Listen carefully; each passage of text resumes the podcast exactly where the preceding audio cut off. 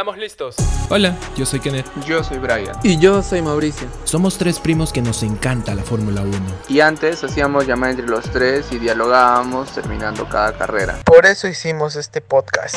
Acompáñanos en cada carrera que ocurra, teniendo una charla entre amigos y compartiendo el mismo gusto. La Fórmula 1. Nos vemos en el podio. ¿Qué tal fanáticos? ¿Cómo están? Sean bienvenidos a otro nuevo episodio aquí en su programa Fanáticos Podcast, que ya nos estamos acercando ya en la parte, como se podría decir, algo final de esta temporada, porque ya hemos vuelto al continente, americano. Más allá de todo eso, estas serían como que las últimas carreras de la temporada 2023, que fue nada más y nada menos que en el Gran Premio de Estados Unidos. En el segundo, ya dicho, porque el primero fue Miami, este que pasó es el Gran Premio de Austin y bueno, el último que va a ser en Estados Unidos va a ser el Gran Premio de Las Vegas. Yo todavía estoy hypeado respecto a ese tema, pero va a ser más allá de otro video que pueda hablar respecto. Y claro, espero hablarlo en el Gran Premio de Las Vegas porque ahí es donde yo quiero, por ejemplo, eh, hablar y expresarme lo más que puedo. En este caso vamos a hablar de lo que fue el Gran Premio de Austin en Texas, nada más y nada menos, amigos míos. Que aquí el formato se agregó, o sí, amigos míos, se agregó el formato sprint en la carrera sprint. En un circuito que la verdad yo, por lo que vi en años anteriores, no es como que un circuito que se sea muy conocido por los adelantamientos, sino por las estrategias. Eso sí, yo lo tengo muy en claro que las estrategias en este circuito son muy importantes que más allá de los adelantamientos. Y yo creo que ahí falló, por ejemplo, este formato sprint. El formato sprint debería estar bien adaptado para circuitos que están adaptados para adelantamientos, porque eso es el chiste, o sea, eso es la, la, idea de todo esto, de que pueda como que haber muchos adelantamientos y todos tengamos como que todos los pilotos igualdad de condiciones para que puedan como que puntuar, porque bueno, al final no puntúan los 10 primeros, puntúan los 8 primeros, pero la cosa es que genere mucho más entretenimiento en todo este formato. Y yo creo que mmm, la fallaron ahí. Porque amigos míos, ¿quién ganó el gran premio en la sprint? Claramente, Max Verstappen. Es que yo siento que Mats va a lograr cualquier formato que pueda ofrecer entretenimiento para, para nosotros en, respecto a la Fórmula 1. Menos en la quali, porque en este gran premio el que obtuvo la quali fue Charles Leclerc, que bueno, pues después de lo que ocurrió en esta carrera, lo único rescatable que puedo mencionar es la pole que hace, que ya tampoco es eh, mucha sorpresa que él siempre hace las poles. O sea, tiene el carro para hacer pole, pero no tiene el carro para poder rendir en la carrera. Uh, ahí va las cosas muy mal para Ferrari, pero bueno, solo queda esperar que acabe la temporada para encontrar un mejor auto y todo eso. Y bueno, en otras cosas, ah, claro, también otra cosa que iba a mencionar, que no era solamente rescatarlo de la pole en el caso de Leclerc, ya lo hablaré más adelante. Pero más allá de todo eso, hablando de la cual y de la carrera sprint, eh, yo siento que lo veo mucho más interesante hoy en día la quali que la carrera sprint. Si es, por ejemplo, lo que la Fórmula 1 quería desde un principio poder eh, transmitir. Que tengamos esa como que sensación de adrenalina y todo eso en la quali, digo en la sprint. Lo siento más en la quali, la verdad. En la sprint si no hay sorpresitas así, como por ejemplo yo que sé que Mats parta en la sprint en el puesto 20, mm, ahí me animaría en verlo, pero si yo ya sé evidentemente que Mats está muy adelante, no es sorpresa de que lo gane y por ejemplo que sea muy monótono ese formato. Pero más allá de hablando de esto, ¿qué formato más monótono fue? La carrera, amigos míos, la carrera. La carrera, que ya de por sí Oh, sorpresa, alisten sus caras. Matt Verstappen ganó el Gran Premio de los Estados Unidos del circuito de Austin en el circuito de las Américas. Y aquí hay algo que, bueno, más allá de todo eso, eh, voy a mencionar que en segunda posición, claro, segunda posición antes de que ocurriera la penalización, estaba Lewis Hamilton. Y se preguntarán por qué dijo antes de la penalización. Porque en este gran premio vi a los Mercedes muy fuertes, sobre todo Hamilton. Hamilton estaba muy motivado por lo que vi.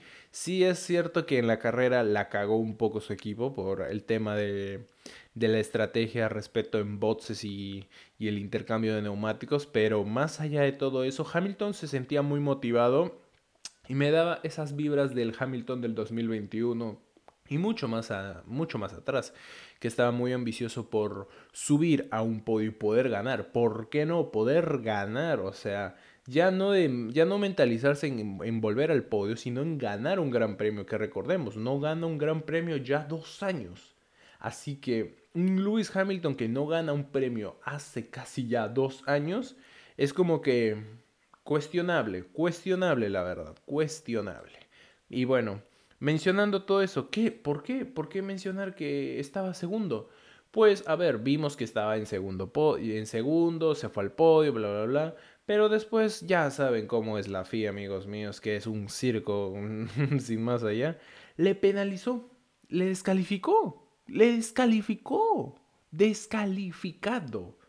Y también a Charles Leclerc, aquí ya mencionando a los descalificados, porque también mencionando lo que pudo haber hecho Leclerc en este gran premio, que fue más que todo la pole y esta descalificación. Se preguntarán por qué les descalificó.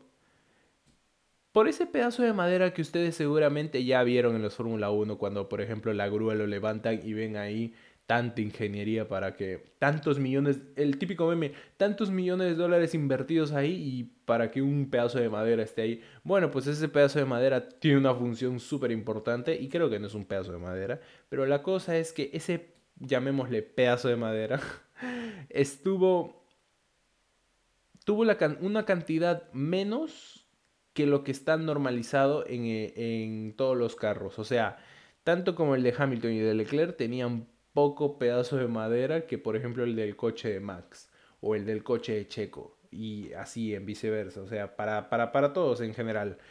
E, es por eso que le ha penalizado, sencillamente amigos míos, por eso, por eso.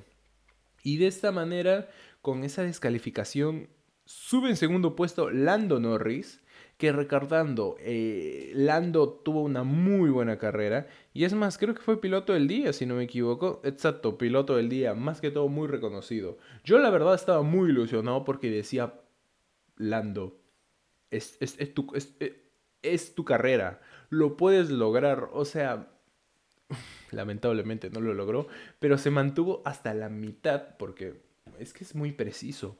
Mantuvo la primera posición hasta la mitad de la carrera, porque claro, ya llegó Max Verstappen y le acabó por completo, pero más allá, volviendo al tema de Lando, pensaba que era la carrera, porque desde que llegó a McLaren, Lando Norris nunca ganó un gran premio, o sea, podio sí, todo máximo, segundo lugar como hasta como ahora en este, pero el primer premio nunca le llegó.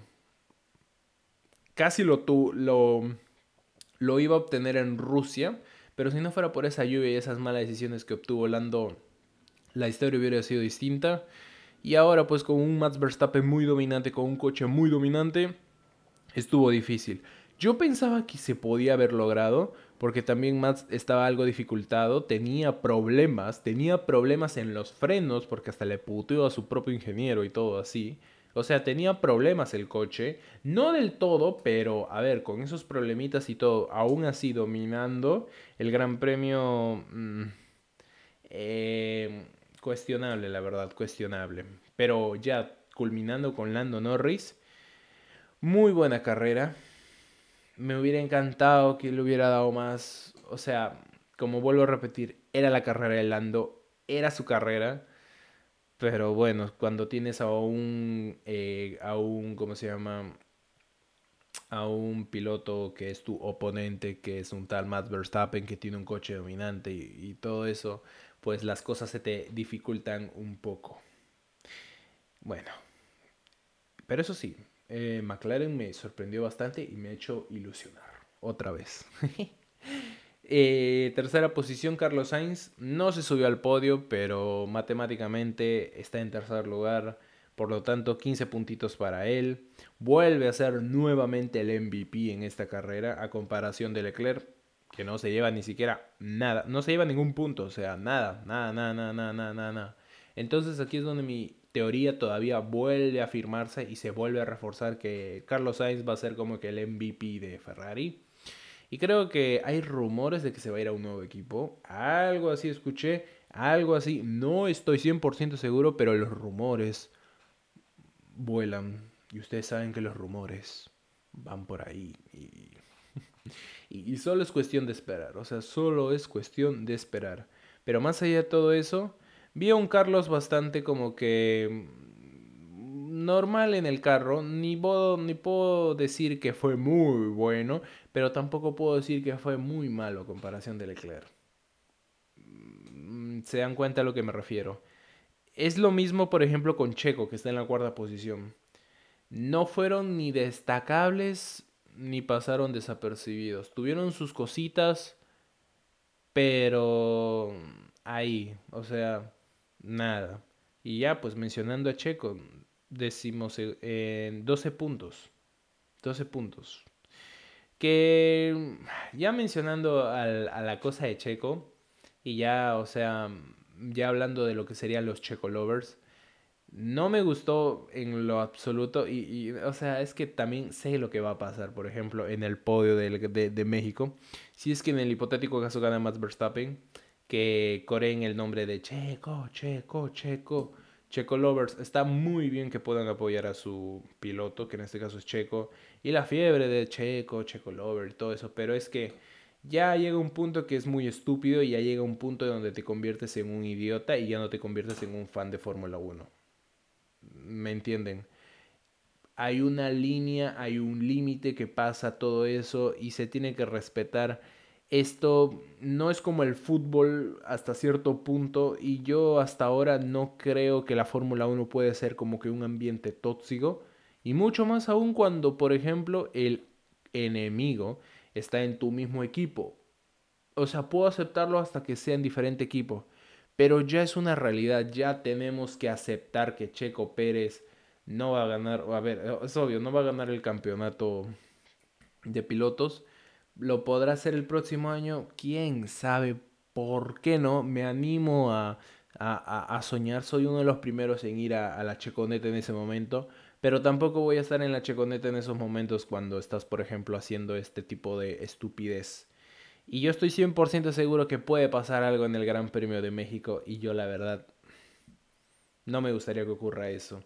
No me gustaría que vuelva un ambiente muy tóxico la Fórmula 1. Que sé que hay muchas personas que están eh, incorporándose y están en todo esto. Y, o sea, la Fórmula 1 yo creo que no tiene esa esencia. La Fórmula 1 va más allá de todo eso. Es por eso que es muy lindo este deporte. Así que pues eso. Sin más, o sea, para mencionar, eh, no me gustó, por ejemplo, esas cosas que hicieron en el, en el podio, por ejemplo. Pero bueno, lo dejo ahí como un comentario más y no sé, el que lo escuche y que lo tome bien, a buena hora y el que no, pues, ¿qué, qué hago, hermano? ¿Qué hago? Quinta posición, George Russell. Russell, a comparación de Hamilton, Hamilton fue más. Russell pasó desapercibido, la verdad. Pasó desapercibido. No vi nada eh, extraordinario de Russell, como que las, las otras veces, para nada. Ni fu ni fa, amigos míos. A comparación, igual de Gasly. Gasly también es como que... Mm, ah, ok, estabas ahí, chévere. no, a comparación de su otro compañero que claro, se ganó el protagonismo haciendo DNF por problemas del carro, si no me equivoco. Sí, fue por problemas del carro. Cosas que le pasan a Ocon. A muchos les hubiera alegrado. A Brian seguramente le hubiera alegrado. Pero bueno, a mí me da igual. Y si mencionamos a los que abandonaron, en este caso, ya que mencioné a Ocon, lamentablemente está el otro McLaren Piastri, que tuvo como que un pequeño choque. Si no me equivoco con Ocon, por lo tanto los dos autos estuvieron como que con problemas eh, interiores así, así que lo mejor era retirarlos antes de que hubieran ido a casos extremos o mayores. Así que muy mal por esa parte. Y aquí es donde me duele más, donde Fernando Alonso también fue retirado, amigos míos. El Aston Martin ya es un tractor. No hay que ocultarlo ni negarlo. Es un tractor. Volvió a estar como el año pasado a comparación de cómo inició esta temporada. Solo espero que para el próximo año se visualice más. Se visualice más y se pueda. y esta vez creo que es el día es el día opuesto porque Fernando Alonso abandonó la carrera y Lance Stroll puntuó. Es el día opuesto, amigos míos. Lance Stroll 6 puntos. Séptima posición. Podemos afirmar, podemos decir que esta carrera Lance Stroll se llevó todo el peso del equipo él mismo. Ok, lo vamos a decir.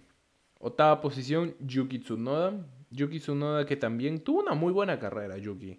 Yo, yo vi algunas cositas que hizo Yuki respecto a unos ciertos adelantamientos y, parte de defender ahí con el coche.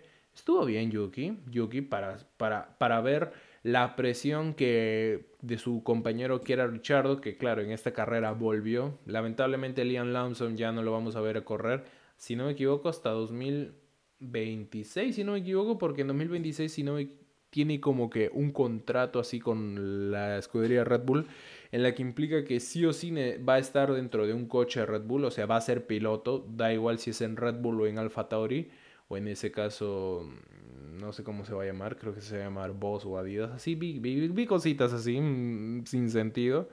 Pero sí o sí fijo, eh, Liam Lawson va a estar en 2026 en, mm, corriendo en la Fórmula 1.